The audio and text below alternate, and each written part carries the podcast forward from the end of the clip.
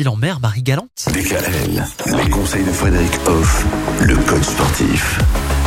Bonjour Frédéric. La journée mondiale de la santé mentale. Aujourd'hui donc. Ah, très important. Bah oui, on va parler du fait d'être bien dans sa tête. Et oui, qu'est-ce que c'est agréable d'être bien dans sa tête et a fortiori, qu'est-ce que c'est pas agréable de pas être bien Ah dans ouais. sa tête? Mm. C'est carrément terrible. Donc euh, l'idéal, ce serait ben, de passer de l'état je suis pas bien dans ma tête à je suis bien dans ma tête. Sachant que c'est complètement compliqué.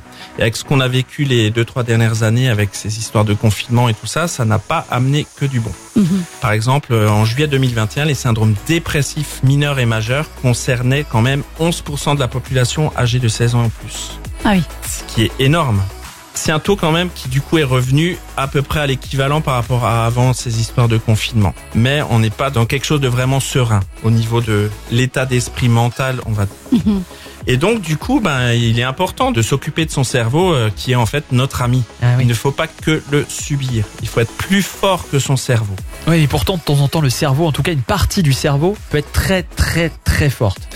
Souvent, parce qu'en fait, instinctivement, eh ben, on cherche l'économie, on cherche la facilité, la simplicité, et du coup, ben, notre cerveau, c'est le moteur pour ça, quoi.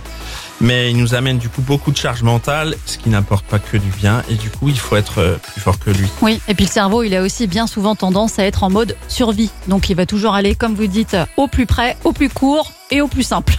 Voilà, mais pas toujours pour la bonne euh, chose. Pas- oui, et pas La toujours pour les bonnes choses. bonne. Mm. On verra en tout cas cette semaine que ce qui peut être pas mal, c'est d'essayer de vivre sans réfléchir. Alors ça, moi ça me paraît pas possible, mais bon, vous nous Il y en a qui cogitent euh, plus que d'autres. que en ça effet. doit être imaginable. Euh, évidemment qu'il faut tenter de faire baisser la charge mentale, qu'il faut parfois essayer de réfléchir uniquement pour les choses essentielles, pour vivre, tout simplement.